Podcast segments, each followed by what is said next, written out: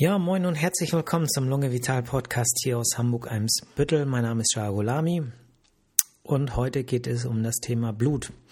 Bevor wir über das eigene Thema sprechen, beziehungsweise ich, ähm, möchte ich mich nochmal entschuldigen, dass es letzte Woche keine Folge gab. Äh, das lag tatsächlich an gesundheitlichen Gründen meinerseits. Ähm, es hat sich quasi schon während der Sprechstunde angebahnt äh, am Freitag, dass es mir nicht gut ging und ähm, am Ende der Sprechstunde hatte ich dann äh, auch keine Kraft mehr, überhaupt irgendwas zu machen, habe alles liegen lassen und bin nach Hause gefahren. Ähm, die Arbeit von Freitag, ich muss ja hier noch Bürokram machen und die ganzen Sachen schreiben, die ganzen Befunde schreiben und so weiter, das musste ich dann Montagabend machen. Äh, aus dem Grund habe ich weder einen Post irgendwo in den sozialen Medien oder auf der Homepage untergebracht, noch ähm, die Folge aufgenommen. Also ich bitte das zu entschuldigen, falls jemand tatsächlich gewartet hat und gesagt hat, wo ist die äh, neue Folge Lunge Vital Podcast? Ähm, ja, wäre cool, wenn ich so richtige äh, Podcast-Fans hätte. Ich weiß nicht, ob das der Fall ist. Ähm, ja, dann äh, vielleicht ein paar News. Äh, die Neupatientenregelung äh, ist tatsächlich abgeschafft worden. Also das Gesetz ist gestern beschlossen worden. Das ist ja ein ganz äh, großes Paket und ein Teil ist eben diese Abschaffung der Neupatientenregelung. Äh, das finden wir ganz blöd. Äh, wir heißt wir alle niedergelassene ähm, Vertragsärzte. Und ähm, das, ja, kann man nicht anders sagen, bedeutet für uns eine Gehaltseinbuße von fünf Prozent. Äh, und das in einer Zeit, wo in verschiedenen Branchen, äh, ja, ich meine, es geht allen schlecht, keine Frage, aber ähm, ja, ist irgendwie blöd trotzdem. Ne? Gerade wenn man, äh, wie wir hier in der Praxis, große Investitionen zur Modernisierung fürs kommende Jahr geplant hat. Ähm, äh, noch eine Neuigkeit, der Moderna BA4, BA5 ist in Europa zugelassen worden. Ähm, der BioNTech äh, BA4, BA5 äh, Impfstoff, also von Comirnaty, ist äh, auch, ist ja schon länger zugelassen inzwischen. Ähm, interessanterweise gibt es relativ wenig Nachfrage bei uns hier in der Praxis. Äh, klar gibt es ein paar Beschränkungen, ähm, die ich ja auch in der äh, Folge, dafür gibt es ja eine äh, eigene Folge, ähm, ja, gibt's äh, meine ich, ne, habe ich aufgenommen, ähm, dass äh, sozusagen, dass das nicht jeder darf oder soll, aber äh, auch von denjenigen, äh, denen es eigentlich empfohlen ist, kommen relativ wenig Nachfragen. Insofern, wer da Interesse hat, sich impfen zu lassen, kann sich entweder an die entsprechende Hausarztpraxis oder, wenn es Patienten von uns sind, auch an uns wenden.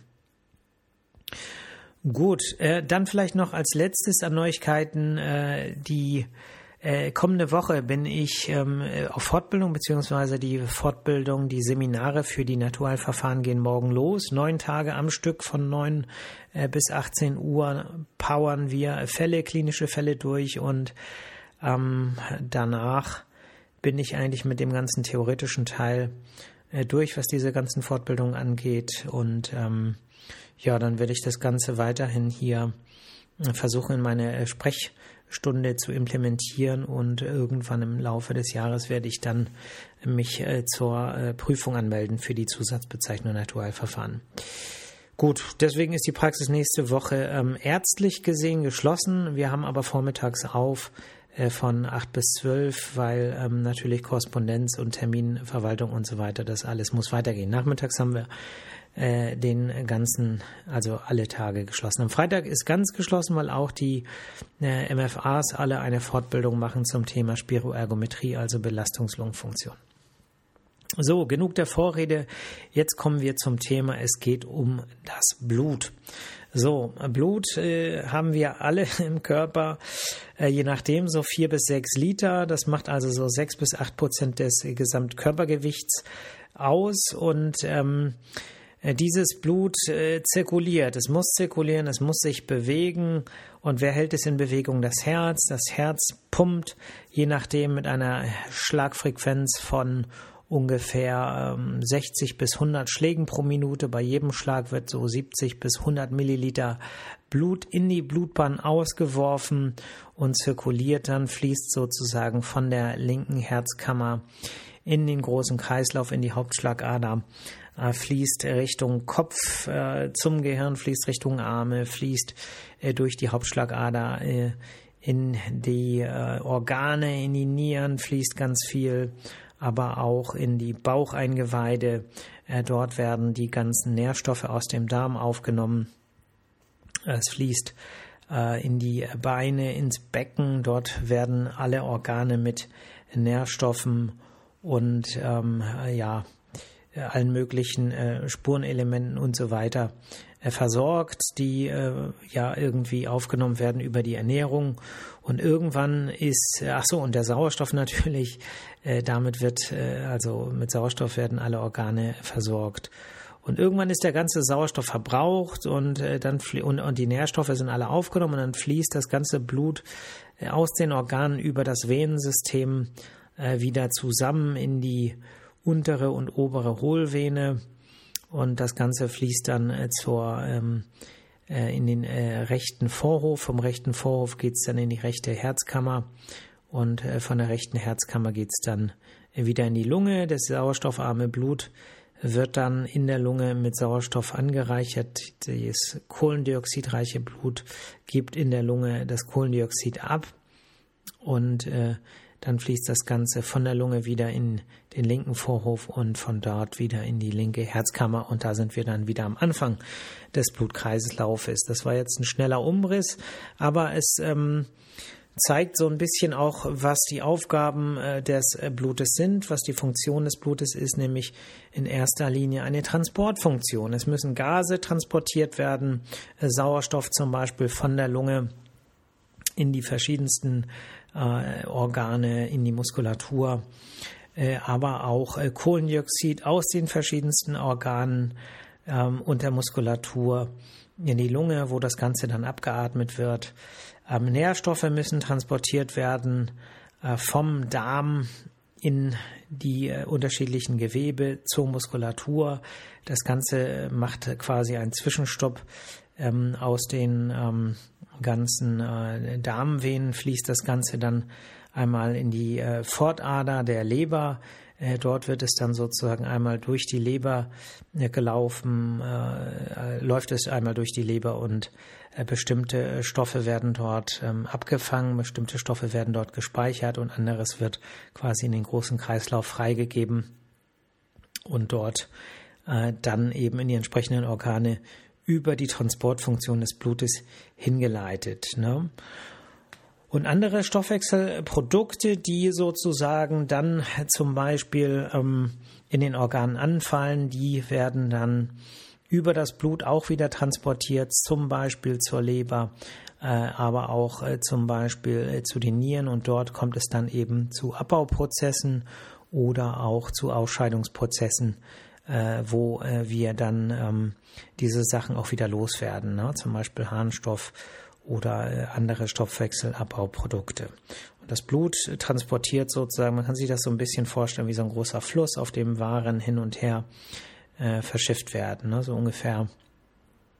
Auch Hormone werden auf diese Weise über das Blut transportiert, wenn zum, zum Beispiel bestimmte Hormone in, der, ähm, in den Hirndrüsen gebildet werden und von dort mit dem Blut zu bestimmten anderen Drüsen, zum Beispiel der Schilddrüse, äh, hinfließen und dort wieder dazu führen, dass bestimmte andere Hormone dann äh, freigesetzt werden.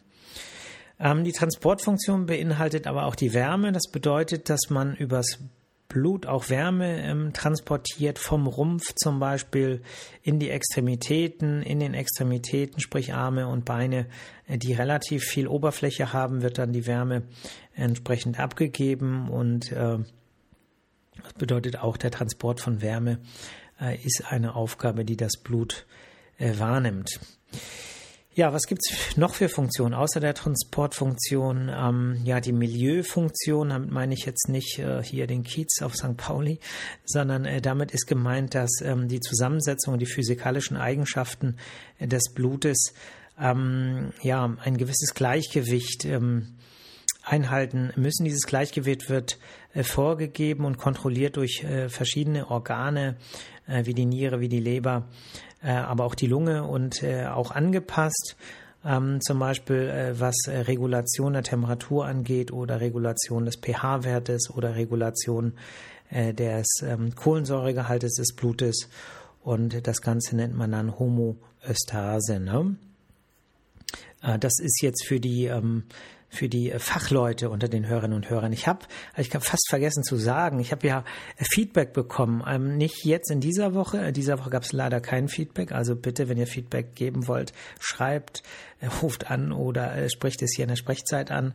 Aber ich habe Feedback bekommen davor, also in der Woche, äh, bevor ich äh, krank war, äh, den Freitag. Ähm, und zwar ähm, von mehreren Fachleuten. Und das hat mich richtig aufgebaut.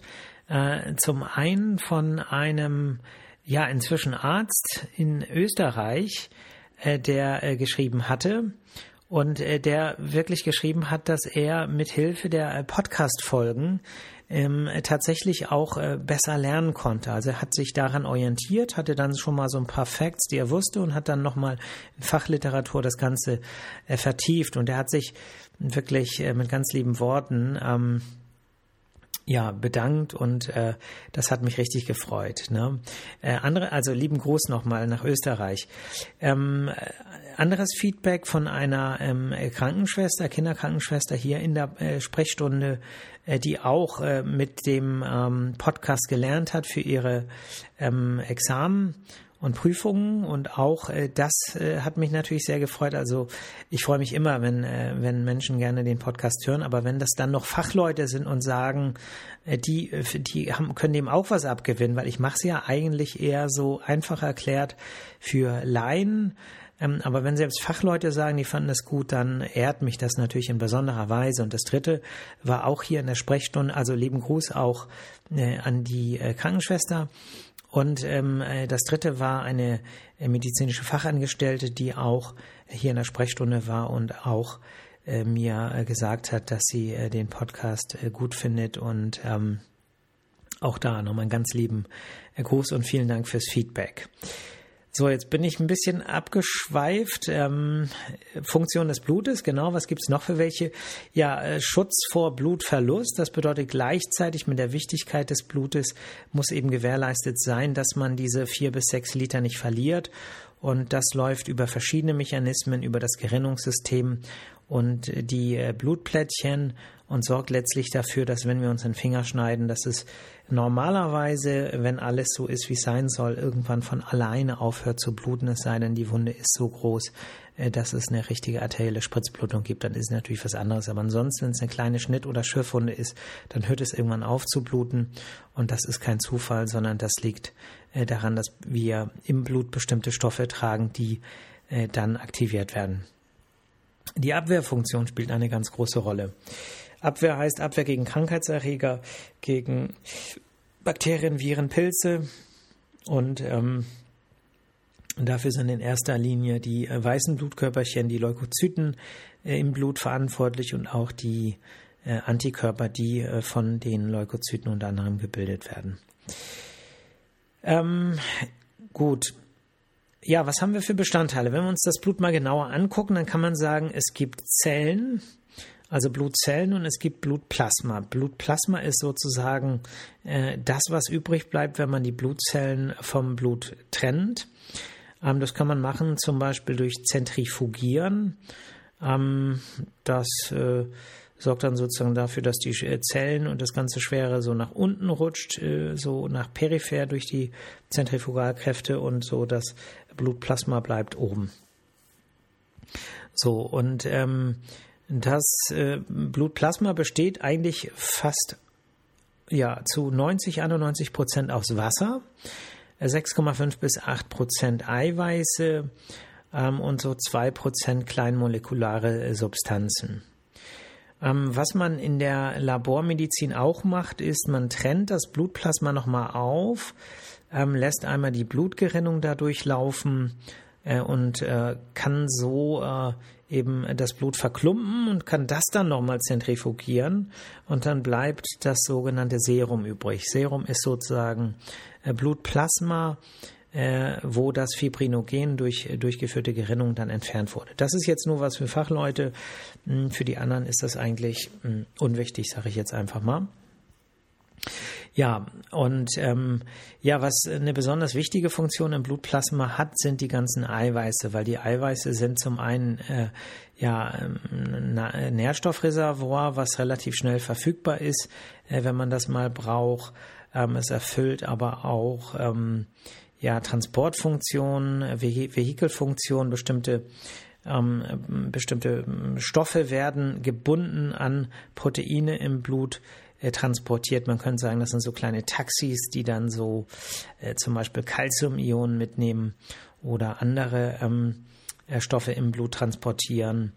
Und ähm, das, äh, diese Eiweiße spielen auch eine große Rolle bei der Regulation des Wasserhaushaltes, des Verhältnisses zwischen, ähm, äh, zwischen äh, Wasser in den Blutgefäßen, Wasser in den Zellen und Wasser dazwischen. Ja, es gibt nämlich nicht nur Blutgefäße und Zellen, sondern es gibt das, was wir ja Interstitium nennen. Das ist sozusagen ja das, was dazwischen ist. Ne? Also ähm, kann man sich vielleicht so vorstellen, man steigt aus dem Taxi aus und ist auf der Straße und möchte in, keine Ahnung, in Club oder in ein Hotel irgendwo rein. So, dann ist das Taxi oder die Straße ist äh, das Blutgefäß, mh, mm, die äh, der Club, sage ich jetzt mal, ist äh, die, ähm, die Zelle und äh, ja, der Bordstein wäre dann sozusagen das Interstitium. Ja, kann man sich vielleicht so ungefähr merken. Und die Verhältnisse, wie viel Wasser wo ist, hängt äh, davon ab,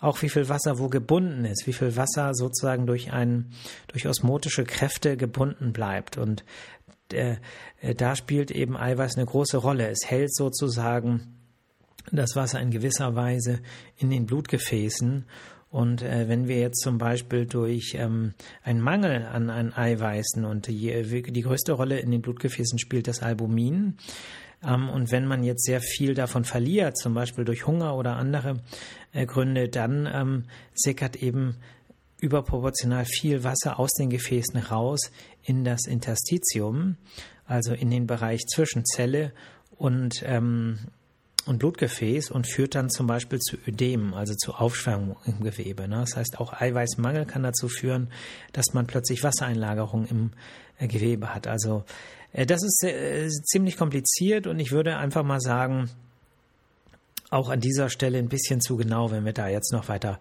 äh, drauf einsteigen. Aber äh, diese Eiweiße, die spielen natürlich ganz viele äh, wichtige Funktionen. Äh, da sind ganz viele Enzyme dabei, da sind natürlich Antikörper dabei und äh, das alles ähm, hat alles sozusagen seinen Platz in den äh, Funktionen, äh, die ich vorhin aufgezählt habe. So, wenn wir uns jetzt die Zellen angucken, ähm, also nicht das Plasma, sondern das äh, Zelluläre, was das Blut ausmacht, dann äh, ist der größte Anteil rote Blutkörperchen, die sogenannten Erythrozyten. Das ist der Fachname. Und davon haben wir ähm, Männer 5,1 Millionen etwa und äh, die Frauen etwa 4,6 Millionen.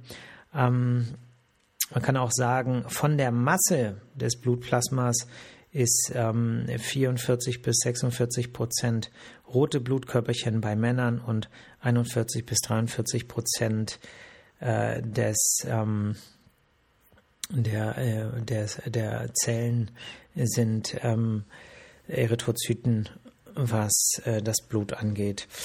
Ähm, so, die Erythrozyten bestehen zum größten Teil, wenn man sich das sozusagen in Trockensubstanz anguckt, 90 Prozent ist Hämoglobin. Hämoglobin ist der rote Blutfarbstoff und Hämoglobin ist äh, das, was, äh, was in unserem Blut den Sauerstoff transportiert. Das bedeutet, je mehr rote Blutkörperchen wir haben, desto mehr Hämoglobin haben wir, desto besser können wir Sauerstoff transportieren. Ne? So ein Erythrozyt lebt etwa 100 bis 120 Tage und äh, es werden ständig neue gebildet, wenn alles äh, gut läuft und ähm, die Erythrozyten äh, wachsen bei erwachsenen Menschen im Knochenmark heran. Ja.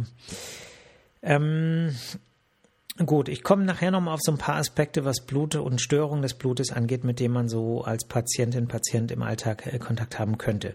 Äh, andere Zellen im Blut sind äh, die Leukozyten, die weißen Blutkörperchen.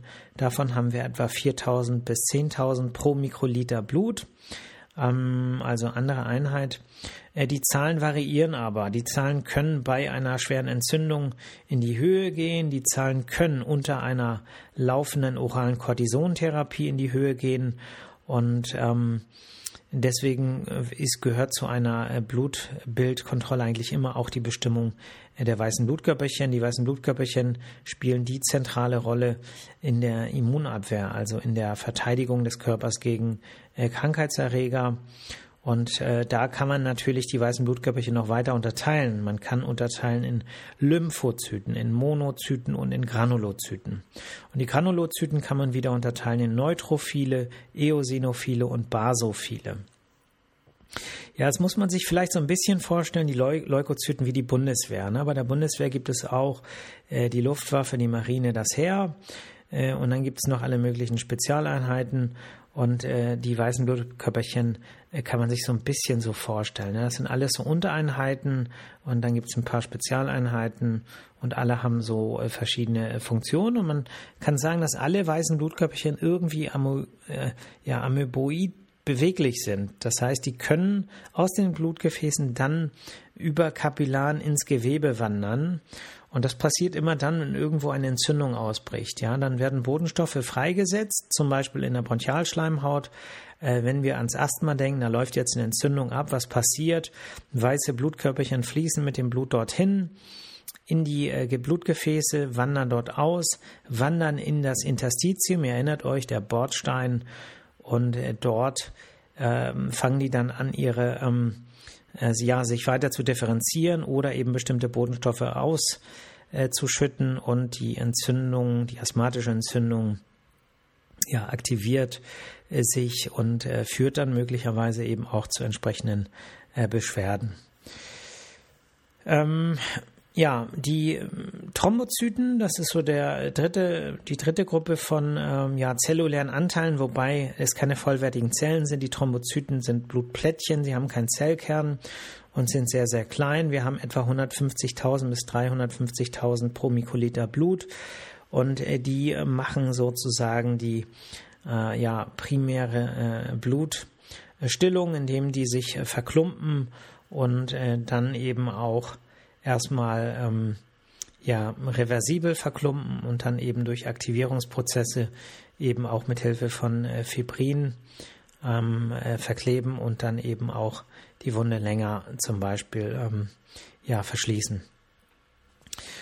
Gut, ähm, ich würde sagen, genug Theorie zu den Blutbestandteilen. Jetzt einfach mal so ein bisschen ein paar Punkte ansprechen, die vielleicht jetzt äh, konkret euch interessieren oder euch vielleicht auch betreffen. Ähm, Blutentnahme, ja. Das heißt, ähm, wenn ihr zum Arzt geht und es gibt eine Blutentnahme, äh, man muss sagen, es gibt keine definierte Blutentnahme. Das heißt, der Hausarzt hier kann vielleicht eine andere Blutentnahme machen als ein, äh, der Hausarzt da oder der Facharzt hier macht eine andere Blutentnahme als da. Das heißt, Blutentnahme heißt erstmal nur, dass man in die Vene piekst und Blut abzapft und es untersucht. Und ähm, im Prinzip müsste man, wenn man jetzt wissen will, was bestimmt wird, vorher fragen. Ja, das bedeutet, ähm, man müsste eigentlich fragen, was wird denn genau abgenommen? Und dann äh, hat, äh, denke ich, jede Praxis so ein gewisses Routinelabor. Ne? Wir haben äh, zum Beispiel eine ziemlich große Routine. Wenn wir eine Blutentnahme bei Neupatienten machen, dann ist da ein großes Blutbild. Großes Blutbild heißt eben, äh, dass man äh, rote Blutkörperchen, weiße Blutkörperchen, bestimmt in den weißen Blutkörperchen aber auch nochmal die Untereinheiten, je nachdem, äh, welche ja, Spezialeinheit wie stark vertreten ist in dieser Gruppe der weißen Blutkörperchen, die Blutplättchen. Und was rotes, die roten Blutkörperchen angeht, wird dann auch nochmal bestimmt, wie viel Hämoglobin ist denn in einem roten Blutkörperchen im Schnitt drin, wie groß ist ein rotes Blutkörperchen, wie ist das Verhältnis ähm, dann werden bestimmte Werte der klinischen Chemie bestimmt. Das bedeutet Elektrolyte, zum Beispiel Natrium, Kalium, äh, manchmal Calcium, je nachdem. Äh, dann äh, das Entzündungsprotein, das CRP.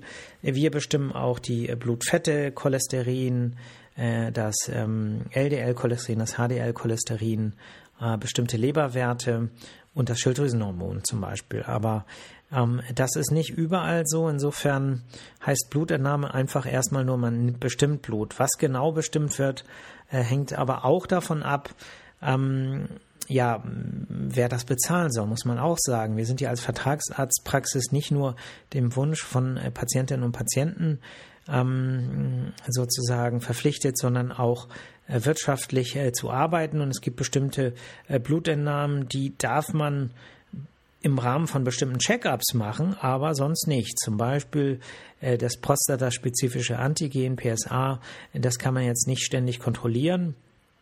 Es sei denn, die Patienten äh, zahlen das selber. Dann wäre das aber eine Selbstzahlerleistung und die würden dann vom Labor eine Rechnung kriegen. Das heißt, es ist nicht nur äh, Laune der entsprechenden Arztpraxis, was bestimmt wird, sondern da gibt es entsprechend auch Vorgaben. Dann gibt es Blutgasanalysen, die machen wir hier ja auch in der Praxis. Da ähm, gibt es auch eine Podcast-Folge zu, wem es interessiert. Und da ist eben wichtig, dass es eigentlich darum geht, die äh, Sauerstoffwerte und die Kohlendioxidwerte zu bestimmen und den pH-Wert. Und es interessiert einen eigentlich das arterielle Verhältnis.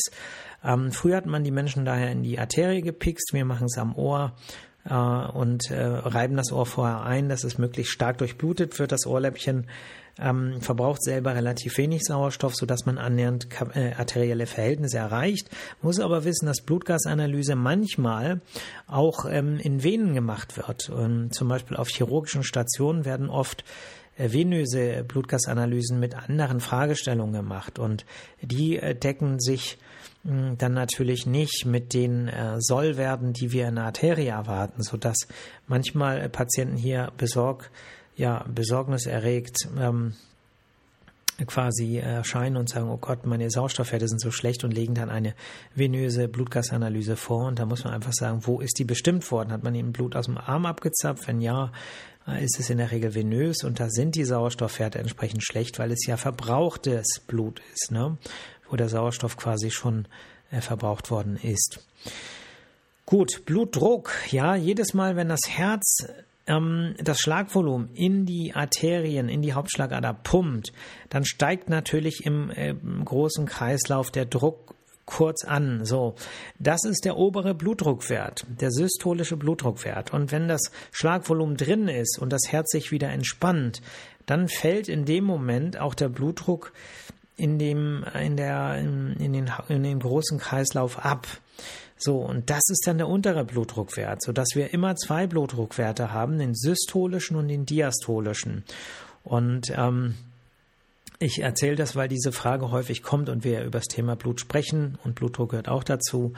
Äh, die Sollwerte äh, nach oben hin sind äh, unter 139, also unter 140 und unter 90, was den diastolischen angeht, ja.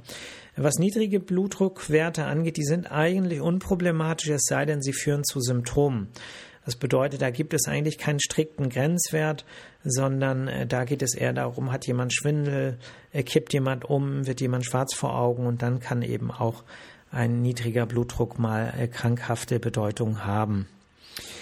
Ähm, Blut im Stuhl. Ähm, es gibt ja diese äh, kleinen Briefchen, die man Patientinnen und Patienten gerne mitgibt, um Blut im Stuhl zu analysieren. Immer dann, wenn Patienten ja zum Beispiel einen unklaren Gewichtsverlust haben oder ähm, äh, erzählen, dass sie eben Blut im Stuhl hatten und man möchte das quasi verifizieren. Und da hängt es natürlich auch immer so ein bisschen davon ab, welche Farbe hat der hat das Blut. Ne? Wenn wir zum Beispiel ähm, Blutungen äh, auf dem Stuhlgang haben, äh, und dieses Blut ist hellrot, ja, dann spricht das häufig für äh, Blutungen aus den ähm, aus den venösen ähm, Geflechten im äh, ja im, im, im Analbereich, also sprich Hämorrhoiden. Äh, also im Rektum, im Analbereich. Äh, wenn es dort äh, blutet, dann ist es meistens so helle Blutauflagerungen, die oben drauf auf dem Stuhl drauf liegen. Durch den Akt des Stuhlgangs werden oft so kleine mm, ja, kommt es oft zu kleinen Einblutungen und die sind dann eben, weil ähm, es ist zwar venöses Blut, aber es ist, es wird auch durch gewisse Arterien mitgespeist, diese, diese Plexus, so nennen wir diese Geflechte von Blutgefäßen und deswegen ist das Blut relativ hell.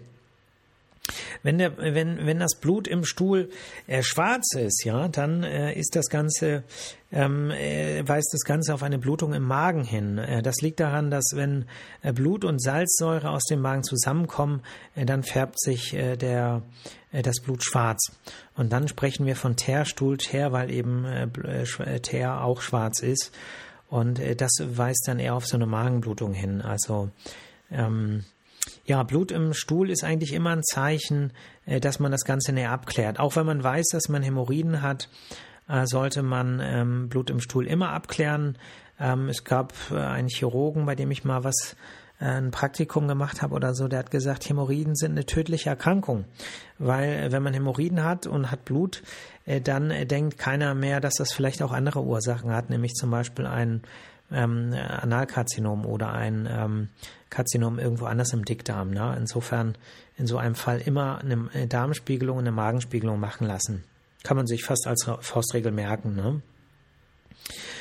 Ähm, ja, Blutarmut. Blutarmut äh, ist ein äh, häufiges Thema.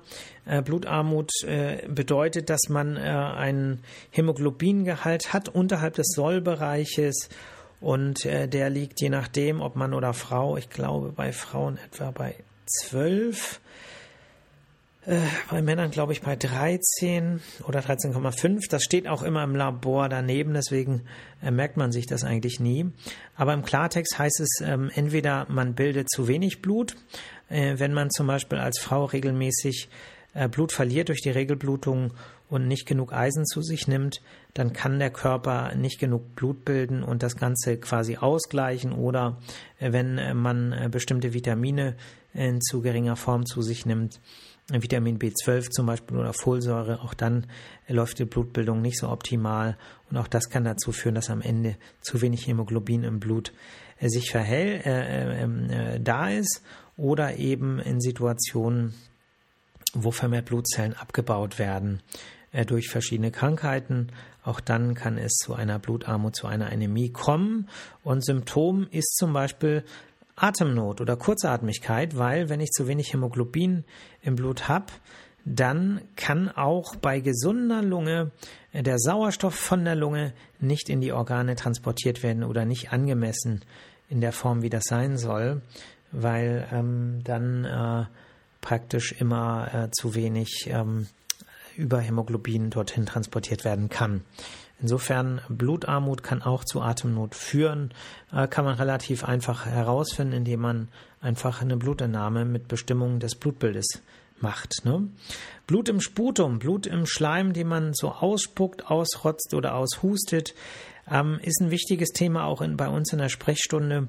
Äh, da äh, muss man wissen, dass ähm, ja, das nicht immer so einfach ist herauszufinden, woher das Blut kommt. Ne? Kommt das Blut aus der Nase, aus der Nasennebenhöhle, läuft es hinten den Rachen runter und ich habe Schleim im Hals und dann huste ich diesen Schleim hoch, weil ich ihn vielleicht nicht hochräuspern kann oder nicht hochrotzen will.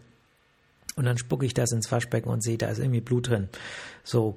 Und äh, das ist nicht immer so einfach zu sagen. Was helfen kann, ist, wenn das Blut ähm, gehustet wird, eindeutig rausgehustet wird, vielleicht sogar schaumig ist, dann ist das Ganze ähm, äh, tatsächlich in der Regel aus der Lunge.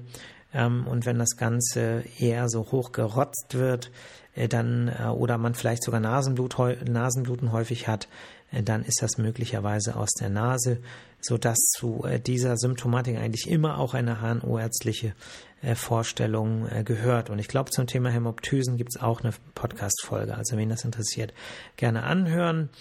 Blutgruppen, ja, ist ein wichtiges Thema. Es gibt ja vier Blutgruppen, A, B, A, B und 0. Und dann gibt es noch das Rhesus-Antigen, sodass man sagen kann, Rhesus positiv oder negativ noch dazu. Und in Europa und Deutschland sind die zwei häufigsten, mit Abstand häufigsten Blutgruppen sind A positiv und 0 positiv. Ne? Also 37 Prozent sind A positiv und 35 Prozent sind 0 positiv und dann gibt es 9 Prozent B positiv und, und, und. Das geht so weiter. Und man muss eben wissen, dass die Antigene, die man auf den Oberflächen der ähm, roten äh, Blutkörperchen hat, dass man dagegen natürlich keine Antikörper mehr bildet, weil man sie selber hat so dass man, ähm, was die Blutgruppen angeht, äh, das ist immer dann wichtig, wenn es um Blutspende oder um den Erhalt von äh, Blutkonserven geht. Und äh, deswegen äh, muss man das natürlich, äh, je nachdem, muss man spätestens dann die Blutgruppe wissen.